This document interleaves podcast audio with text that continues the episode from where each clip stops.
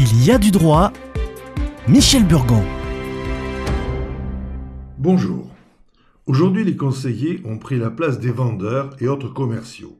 Pour autant, peut-on dire que le consommateur soit conseillé Chacune de nos actions, publiques, commerciales, morales, est confrontée à une nécessité de choix, et la plupart du temps, la réflexion est soumise à la pression de conseils d'influenceurs. La loi dit que seul un consentement exempt de vice peut former un engagement. Alors comment classer les conseils?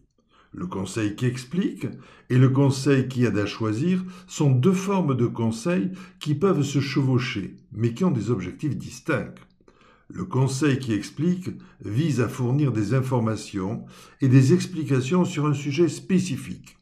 Il peut s'agir de décrire comment fonctionne un processus, d'expliquer une théorie ou un concept, ou de donner des instructions étape par étape sur la façon de faire quelque chose. L'objectif est alors d'accroître la compréhension du destinataire du conseil sur le sujet en question. Par exemple, un professeur qui explique une théorie mathématique à ses élèves donne un conseil qui explique tout comme un maître d'hôtel décrit la recette et la composition d'un plat. Pour le conseil qu'aide à choisir, il vise à aider le destinataire à prendre une décision éclairée. Il peut s'agir alors de recommander un produit ou un service, de suggérer une direction à prendre dans une situation donnée, ou de peser les avantages et les inconvénients de différentes options. L'objectif est ainsi d'aider le destinataire à faire un choix, par exemple, un conseiller financier qui recommande des investissements ou un maître d'hôtel qui recommande un plat, ils orientent le choix en fonction de leurs options. Ou, éventuellement, ils éclairent le client en fonction des besoins et objectifs spécifiques que le client leur a décrits. Il est important de noter que ces deux types de conseils ne sont pas mutuellement exclusifs l'un de l'autre. Un bon conseil peut souvent impliquer à la fois d'expliquer les options disponibles et d'aider à faire un choix éclairé. Des exemples littéraires illustrent les différences. Dans Les Misérables, Victor Hugo donne des conseils sur la manière de comprendre et de traiter les problèmes sociaux de l'époque.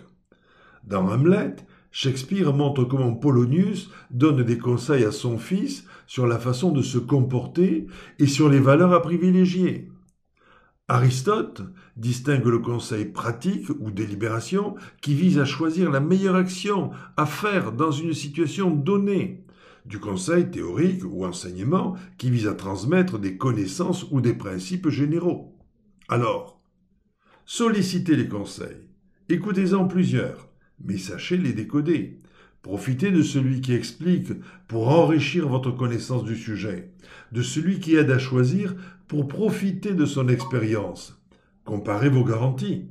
Un matériel neuf est garanti, mais son vendeur ne garantit pas que celui qu'il remplace n'était pas réparable à moindre coût.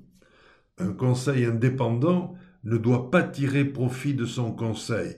Il ne doit rien avoir à vendre. Il est très proche parent de l'expert. En suivant, nous étudierons un conseil spécial, celui du droit, le conseil juridique. À la semaine prochaine.